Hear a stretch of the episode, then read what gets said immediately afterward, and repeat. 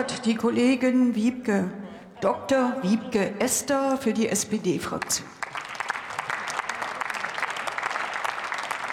Ja, Frau Vorsitzende, meine Damen und Herren, herzlichen Dank. Wir haben immer, wir haben den äh, russischen Angriffskrieg, wir stecken immer noch in der Corona-Pandemie und wir haben die globale Klimakrise. Und damit befinden wir uns in einem politischen, haushalterischen, auch haushalterischen Ausnahmezustand. Und die Frage, die wir doch heute am Ende dieser ersten Haushaltswoche uns zu stellen haben, ist, ob wir die Antworten haben für diese Ausnahmezustände, für den Ausnahmezustand. Und wenn ich mir die Debatten der letzten Tage angucke, dann komme ich zu einem klaren Ja. Wir haben die Antwort. Aber ich komme auch zu der Einschätzung, dass große Teile der Oppositionsfraktion noch nicht so ganz verstanden haben, was wir machen. Und darum, weil ich vorher in der pädagogischen Psychologie gearbeitet habe, es gibt Oppositionsanteile, äh, da sage ich auch ganz ehrlich, habe ich gar nicht mehr die Erwartung, aber die Reden, die insbesondere die Unionsfraktion heute hier, aber auch im Laufe der ganzen Woche gemacht haben, die ähm, bringen doch zumindest, danke für die zweite Ersatzuhr, die bringen dann doch den Eindruck, ähm, dass es noch gar nicht, ähm, gar nicht verstanden wurde.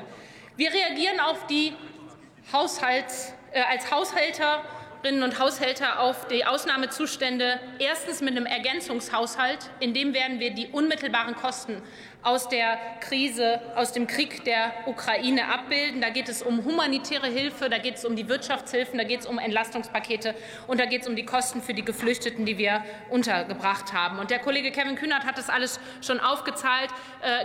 Wir haben ein umfassendes Maßnahmenpaket mit Energiepreispauschale, mit Kinderbonus, mit ÖPNV-Flatrate für 9 Euro im Monat in dieser Woche beschlossen. Und wir haben davor im Umfang von auch noch mal 15 Milliarden Euro in den Wochen zuvor auch schon die Menschen entlastet. Das heißt, wir sind gut unterwegs, was die Themen der Entlastung angeht. Wir werden jetzt im Ergänzungshaushalt noch im April darüber sprechen, was weitere Kosten angeht.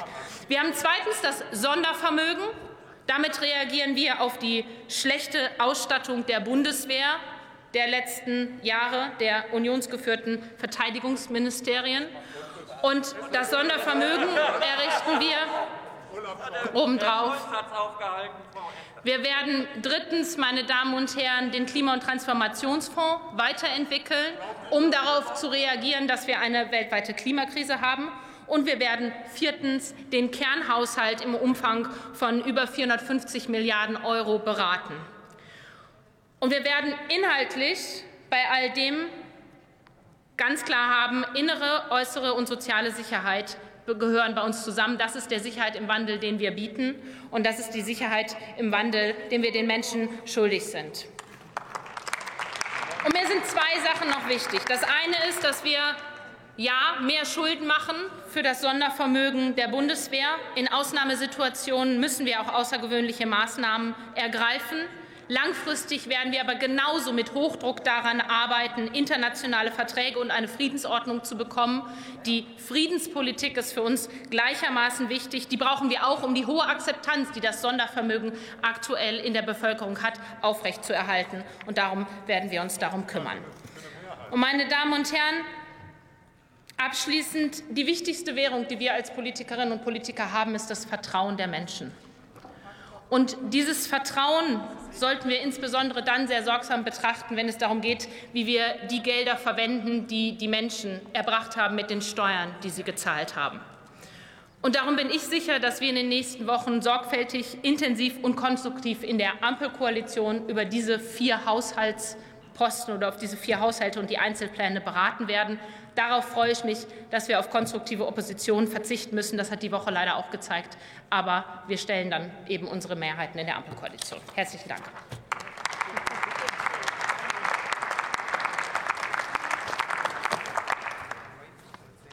Das bleibt da liegen.